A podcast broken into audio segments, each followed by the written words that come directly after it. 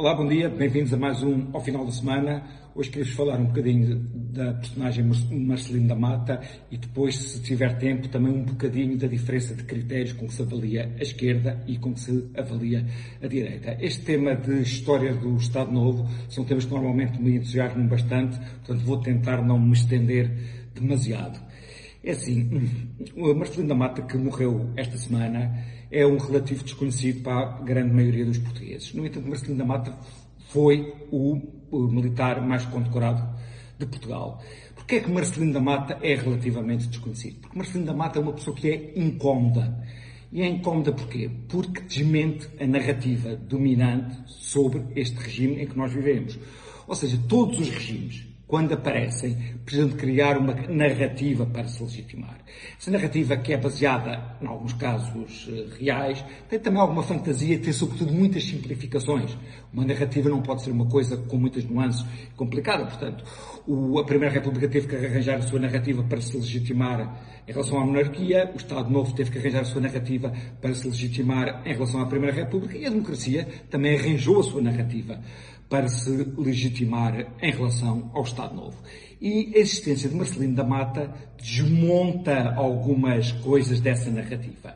Eh, ou seja, fica incongruente, é incómoda face a alguns pressupostos dessa narrativa. Assim, nós não gostamos de dissonância cognitiva. Nós não gostamos de coisas que vão, de, que vão contra aquilo que nós temos estruturado na nossa cabeça como sendo a verdade. Quer dizer, isso põe-nos de uma forma um bocadinho incómoda. Claro, sempre pensa que era assim e afinal existe isto. Assim, nós não gostamos disso. E Marcelino da Mata desmente várias coisas que nós estamos habituados a pensar. Ou seja, desmente a ideia que o Estado Novo era racista, desmente a ideia que a nossa uh, uh, descolonização tinha sido exemplar e desmente também hum, a ideia que a esquerda que era virginalmente boa, digamos assim.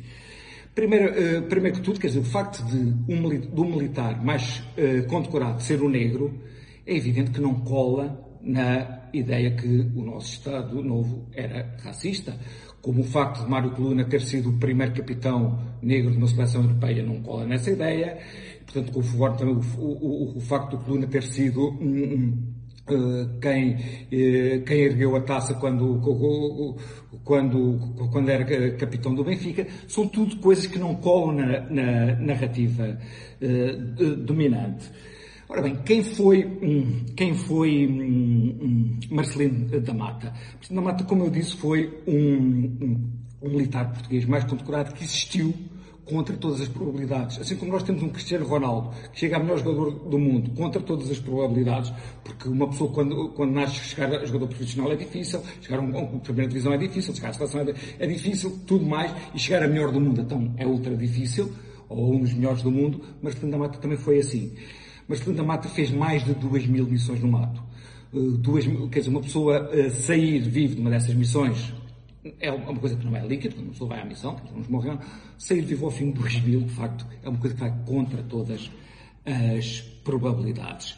Hum, ora bem, como é que é a história de Marcelino da Mata? Marcelino da Mata uh, nasce na antiga Guiné Portuguesa e Uh, mais uma vez, tal de ser a história contra todas as probabilidades, vai ao quartel para saber da, da incorporação do irmão, é incorporado, portanto, eh, é incorporado ele em vez do irmão, portanto, começa a fazer uma série de missões, é bem sucedido, faz parte do, do grupo de pessoas que um, funda os comandos e depois, dentro daquilo que são as missões de Marcelino da Mata, há imensos casos daqueles, como os americanos dizem, bigger than life ou seja, aquilo são histórias. Pá, se Marcelino da Mata fosse justamente americano, haveria em Hollywood dezenas de filmes sobre ele. Porque cada, assim, cada história é mais fantástica do, do que a outra. Assim, vou, vou, se calhar, só falar de, muito rapidamente de, de, duas dessas histórias de Marcelino da Mata. Uma é chamada Operação Mar Verde. É assim, na Guiné-Conakry, estavam prisioneiros dezenas de portugueses que tinham sido levados pelos, eh, na perspectiva portuguesa, guerrilheiros, eh, portanto, guineenses para lá. Eh, foi engendrada uma operação para os ir lá libertar. Essa operação era uma, uma, operação de elevadíssimo risco, e porque a Guiné-Conakry era um país independente, irmos, digamos, entre aspas, invadir um país independente para uh, libertar prisioneiros, era, digamos, um ato de guerra que Portugal não podia fazer. E então, o que é que, como é que se, se fez a, a, essa, a, essa missão? Portanto, foram sobretudo o, comandos que eram negros, vestidos sem fardas portuguesas, um, e, portanto, os poucos brancos que iam, iam pintados de negro e com uma carapinha posta. Portanto, arranjaram armas soviéticas para não passarem por portugueses e então foram fazer essa, eh, fazer essa missão. Aquilo começa mal porque o Marcelino da Mata fica com a, fica com a arma, portanto, a sair do barco toda molhada, portanto, tem que entrar à catanada, é, é que entra no, no quartel. O oficial português que ia chefiar a missão é logo morto, portanto, Marcelino da Mata é que chefia uh, as tropas. Consegue libertar as tropas todas, consegue regressar, pá, e com imensas peripécias pelo meio, quer dizer, é uma história que vocês tiverem a oportunidade de ler, leiam, é uma história giríssima, quer dizer, vocês não encontram em Hollywood uma história tão, tão tão interessante como esta. Também quando libertou um piloto aviador que caiu no meio do mato, quer dizer, foi, o avião dele foi abatido com um míssil no meio da, da zona que, que, eh, eh, que, é, que era dominada pelo, eh, pelas tropas que se opunham a, Portugal, foi lá buscá-lo a, a, meio do mato. Era uma pessoa que quando, quando aparecia a libertar as pessoas só dizia, sou o Marcelino. Nem dizia patente nem nada, ele tornou-se uma lenda viva. Portanto, tornou-se uma lenda viva que, conforme eu disse, foi era incómodo, digamos, para. Se, quando foi o 25 de Abril, o que é que aconteceu? Ele foi transferido para Portugal até porque tinha tido um, um, um pequeno acidente, se calhar foi-se que o salvou, que senão ele teria sido morto, como foram quase todos os ex-comandos portugueses, que eram portugueses, só que eram de, uh, eram, eram, um, eram afro e que nós deixamos para trás e que muitos deles foram mortos por vingança, por vingança ou por medo que eles tomassem o poder, porque eles eram pessoas que militarmente eh, eram relativamente sofisticados. Depois, quando Marcelino da Mata chega, a, chega a, a, Portugal e encontra o, o período revolucionário, no pós-11 de Março, isto abreviando muito, ele é levado para os ralis e é torturado lá. Portanto, os MRPPs, aqueles que Ana Gomes eh, diziam que era uma escola de cidadania. É, assim, obviamente não estou aqui a culpar Ana Gomes, Ana Gomes sempre foi uma pessoa menor não é? no, no MRPP, nem nunca teve metido, uh, metida nestas coisas. Levaram Marcelino de Matos para os ralis, portanto deram-lhe pancada, partiram todo, partiram mesmo no sentido literal de, de, de fraturarem as costelas, tudo mais deram-lhe choques elétricos no sexo, deram-lhe choques elétricos no nariz, nos ouvidos, que se nós pensarmos num capide, que torturava, que fazia a tortura da estátua, isso torturou assim ninguém.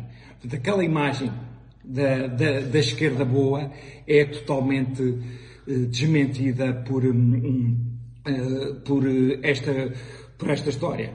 Portanto, uh, conforme disse, Marcelino Matos é essa personagem cómoda que eu queria, desta forma, homenagear. Muito rapidamente, conforme, eh, conforme eu, tinha medo, estendi-me de, de, demasiado, queria falar sobre as diferenças de avaliação que há entre esquerda e direita. Eu reparei no Expresso, na semana passada, que Francisco Louçã fez um, um, um, artigo a favor da decência, da boa atitude de, na política e tudo mais é preciso ter uma lata descomunal. Porque assim, quem trouxe, ou um dos, um dos maiores responsáveis por trazer a lama para a política foi Francisco Louçã. Ou seja, Francisco Louçã foi, era a pessoa que falava do, cor, que tratava os uh, empresários por Corleone. Falava do Corleone eh, carrapatoso, do Corleone Belmiro. Portanto, era uma pessoa que dizia para Paulo Portas que ele não podia falar do aborto, não sabia o que era um sorriso de, de uma criança. Eram pessoas que faziam no, moral, eh, faziam morais do Passo Coelho a beijar o rabo da, da América. É o tipo de pessoa que vem agora a dar lições de como é que se deve dar. Ou seja, eu acho que Francisco Louçã, que trouxe a lama para a política, não legitima a existência de política na, eh, de lama na direita. É evidente que não. O facto de uma pessoa fazer mal não legitima se faça mal do outro lado. Agora, é preciso ter uma infinita lata para se vir armada em fraude, armada em puro, a pessoa que trouxe a lama, dizer mal da lama. Peço desculpa de me ter estendido, Tenham um bom fim de semana, um bom carnaval e até para a semana.